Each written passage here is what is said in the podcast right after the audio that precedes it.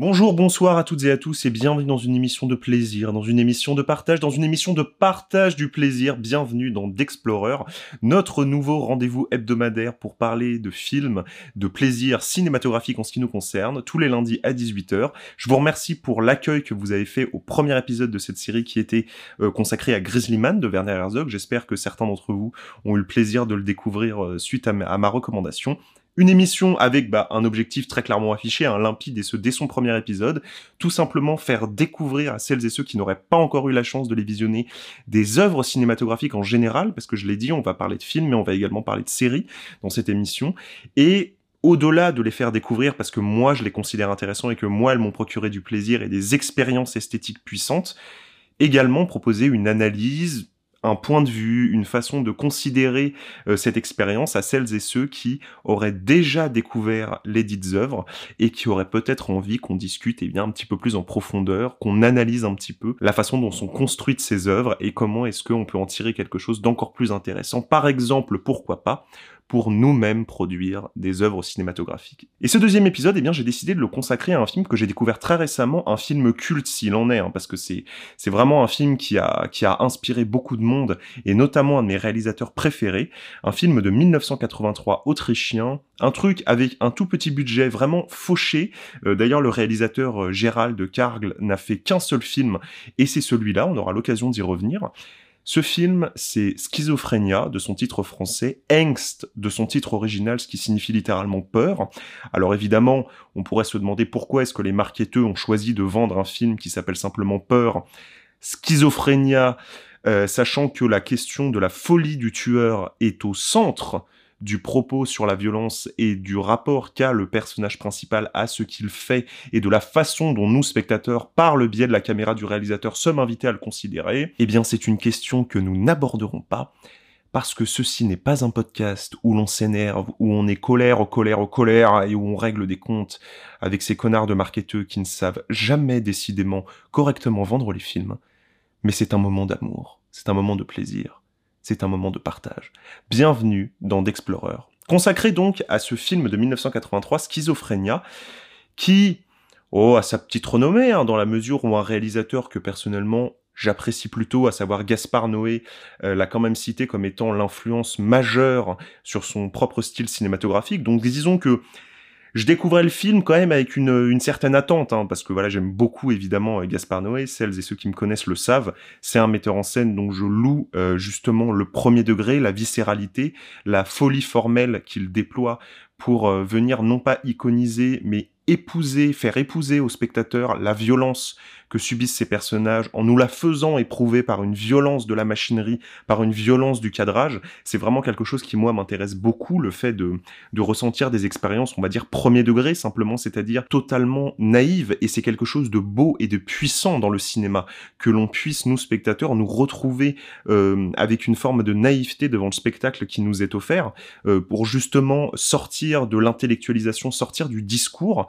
et simplement éprouver éprouver ce que le film a à offrir. Et Schizophrénia, des choses à nous faire éprouver, il en a beaucoup. Alors pour celles et ceux qui ne voient absolument pas ce dont il s'agit, Schizophrénia raconte l'histoire en fait d'un psychopathe qui sort de prison euh, et qui, sur 24 heures, nous faisant euh, des confessions par le biais d'une voix off tout au long du film, va nous expliquer que la prison euh, n'a absolument rien changé à sa pulsion de violence, à son désir de meurtre, de sadisme, de barbarie, et qui va en l'espace d'une journée donc, eh bien s'adonner oh, à, des, choses très joyeuses que je, ne, que je ne mentionnerai pas évidemment pour éviter de me faire démonétiser des différentes plateformes où ce podcast serait accessible.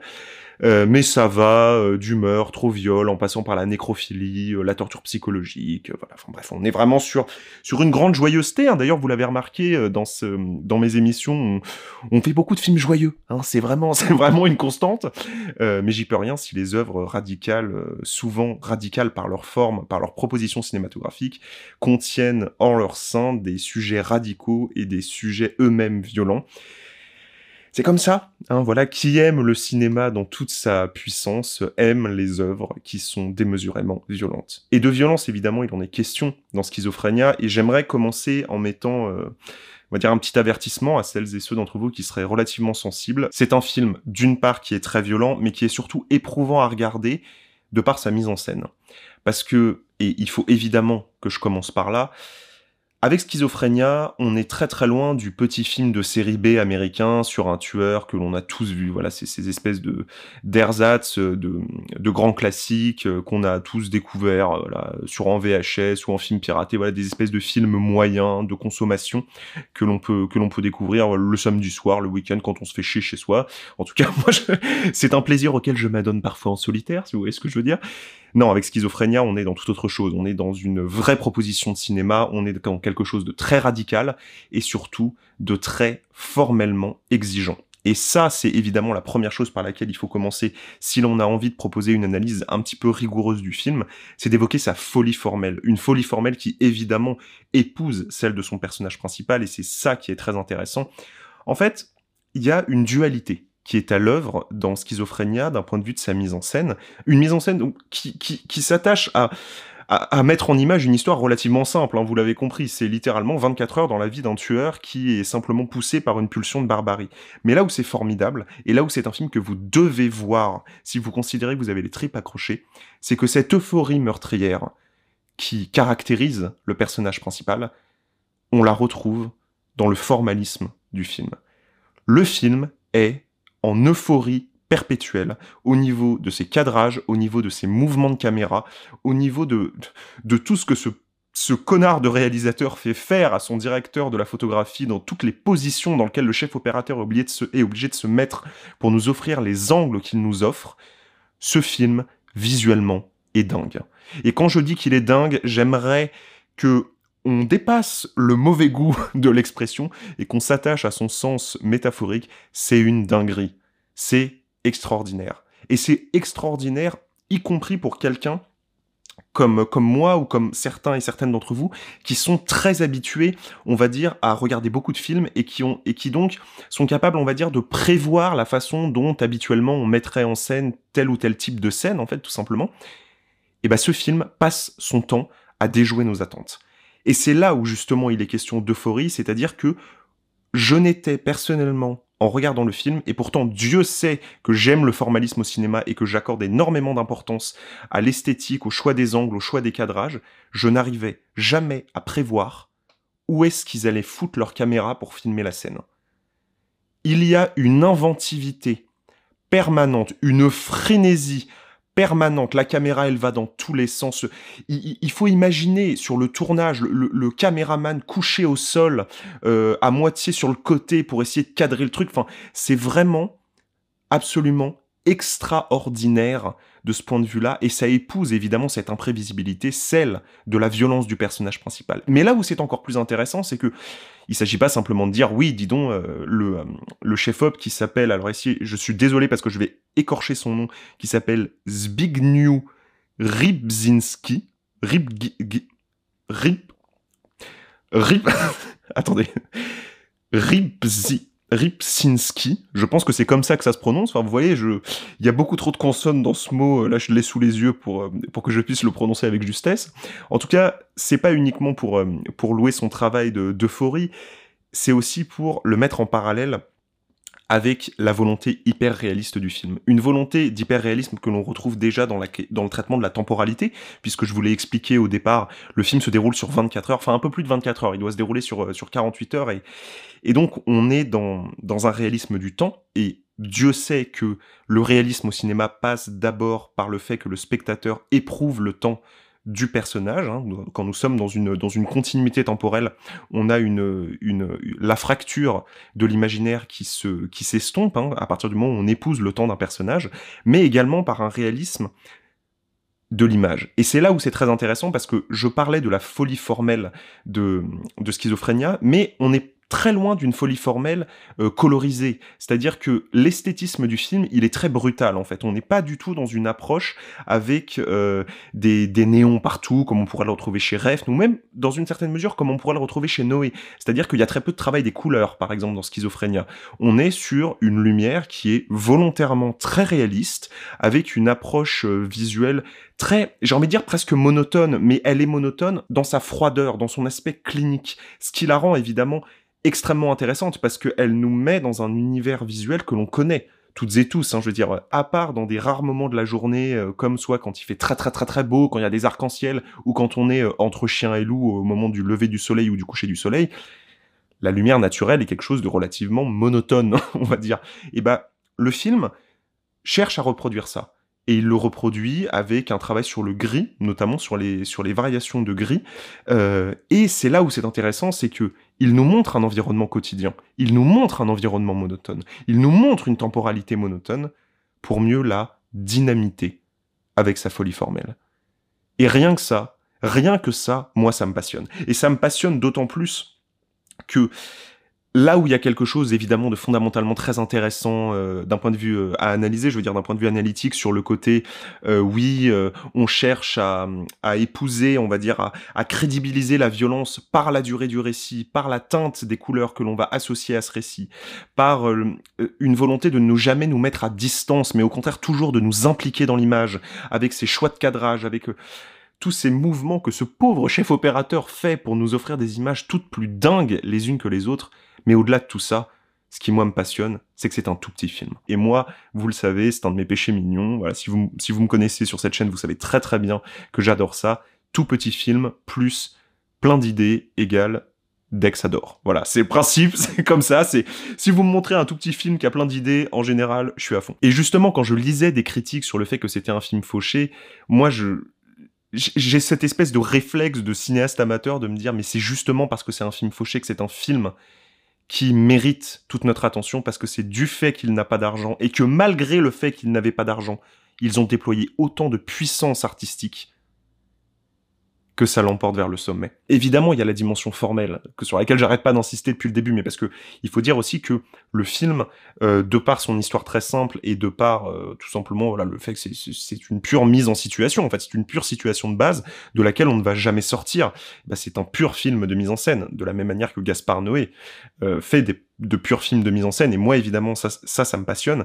Mais surtout, ce que je trouve d'autant plus passionnant, et là, d'un point de vue beaucoup plus littéraire, en fait, d'un point de vue beaucoup plus analytique, c'est que ce film est une formidable réflexion sur la façon de filmer la violence. Parce que j'évoquais la radicalité formelle, j'évoquais son euphorie, j'évoquais cette volonté de nous mettre au plus proche, de nous inclure en permanence dans l'image, avec des mouvements de caméra tous plus improbables les uns que les autres, pour justement créer cette, tension, cette tension de l'incertitude par rapport à la violence qui va être commise.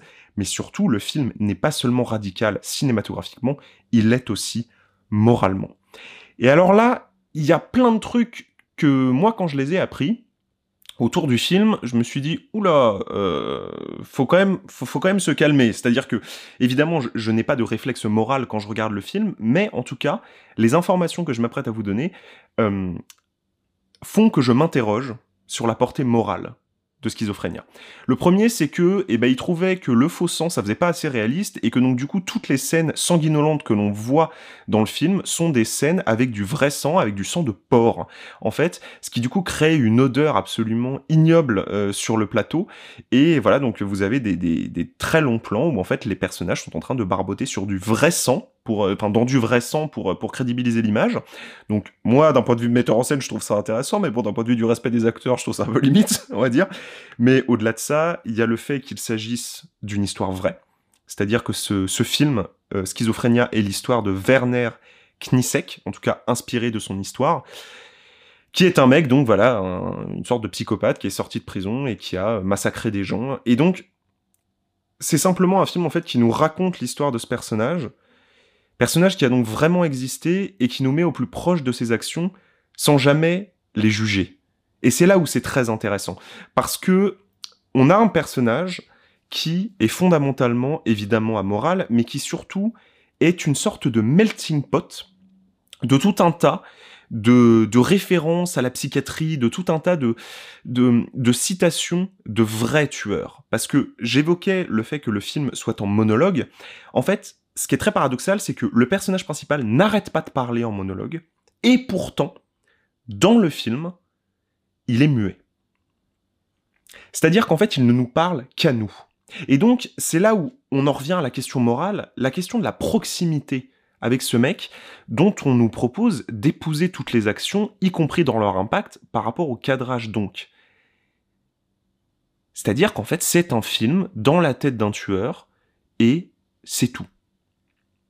Alors c'est une expérience extrêmement puissante, évidemment cinématographiquement, extrêmement bien construite, mais elle pose question. Alors moi évidemment je suis pas là pour juger le metteur en scène, surtout que à la suite justement de toutes les, les polémiques et de la violence qu'a suscité le film, il n'a plus jamais eu accès à des budgets pour réaliser autre chose. Donc je vais certainement pas maintenant juger le film, mais il y a quand même quelque chose au niveau de la proximité avec le réel, au niveau de cette façon de mettre dans la bouche du personnage des vraies citations de tueurs en série qui ont été recueillies. Alors, j'ai plus la liste exacte, mais vous pouvez la retrouver. C'est-à-dire que ce sont des vraies citations de vrais tueurs en série. Et en plus, au-delà de tout ça, au-delà du réel, il y a un traitement purement cinématographique. Et c'est là où on en revient un petit peu à ce que j'évoquais dans l'épisode de ma précédente série qui s'appelait Somniloque, à savoir la question de la proximité que l'on doit entretenir avec le réel et à quel point est-ce que c'est immoral cinématographiquement de rendre cinématographique le réel, justement.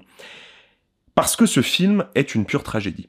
Et notamment du fait d'un élément de mise en scène que l'on n'a pas encore évoqué, à savoir le fait que le film est en permanence filmé en hauteur. C'est-à-dire que les personnages sont énormément, que ce soit le tueur ou bien les victimes, filmés en plongée. C'est-à-dire que nous les regardons du ciel. Autrement dit, alors, le point de vue en hauteur, ça peut évoquer plusieurs choses. Ça peut évoquer le jugement, mais dans la mesure où les victimes sont filmées pareil, on va éviter, on va écarter un petit peu cette question. Ça peut euh, tout simplement euh, évoquer Dieu, c'est-à-dire qu'en gros, voilà, c'est un point de vue omniscient. Euh, nous sommes le divin qui regarde les, les vicissitudes des hommes, n'est-ce pas? Bon, c'est une interprétation un peu spiritualiste, à la rigueur, pourquoi pas. Moi, je vois une interprétation strictement littéraire à ce choix de mise en scène, c'est-à-dire c'est simplement le, coup près du tragique, quoi. C'est l'épée de Damoclès. Et ça colle, pour moi, avec le fait que l'on a affaire à un personnage muet, et comme c'est un personnage muet, c'est-à-dire que c'est une figure. En fait, c'est un personnage de conte, presque. Et on en vient donc à une compréhension un petit peu plus littéraire de cette violence-là, qui est que le personnage simplement commet des atrocités, et nous les regardons en tant que ces atrocités sont telles qu'elles sont nécessairement tragiques. C'est-à-dire qu'un être humain ne peut pas faire ça. Et c'est là où le film moralement me pose problème, en fait, et, mais je le trouve pas euh, moins passionnant. Hein. C'est-à-dire, je me questionne, il n'y a pas de jugement, euh, évidemment, derrière ce que je dis. C'est qu'en fait, on a affaire à une personne réelle et qu'on la sort de sa réalité pour en faire un pur monstre de cinéma. Dans tous les sens du terme, hein, parce que le film est également monstrueux formellement. Je veux dire, c'est, formellement, c'est du génie, hein, ce qui est à l'œuvre. En tout cas, euh, moi, je trouve. Donc, on a une espèce d'œuvre géniale à partir d'un fait divers qui est pathétique. Pathétique parce que réel, pathétique parce que il montre les problématiques du fait que cette personne aurait dû être soignée, pathétique parce que bah, quelqu'un qui fait ça, c'est en fait c'est quelqu'un qui souffre. Et c'est là où le film est génial. Il est génial parce qu'il est ambigu, parce qu'il est trouble, parce que même moi, spectateur, je ne sais pas moralement comment me placer par rapport au traitement réaliste qui a été fait du film, à la façon dont on a voulu crédibiliser l'histoire, à la façon dont au contraire on s'est détourné du réel pour le rendre strictement cinématographique. Et c'est ça qui fait la marque des grandes œuvres. J'ai beaucoup insisté sur euh, le fait que moralement le film me posait problème, mais finalement c'est pour mieux l'encenser, parce que ce n'est pas que le film je le rejette moralement, mais c'est que il brise les conventions de la morale et du traitement des événements tragiques. Et c'est ça qui est intéressant, c'est-à-dire qu'il est radical jusqu'à ce point névralgique. Donc, si vous avez envie de faire une expérience cinématographique surpuissante dans tous les sens du terme, je vous invite toutes et tous à découvrir ce putain de film et malheureusement le seul film de son réalisateur, ce Schizophrénia de Gérald Cargle, regardez-le.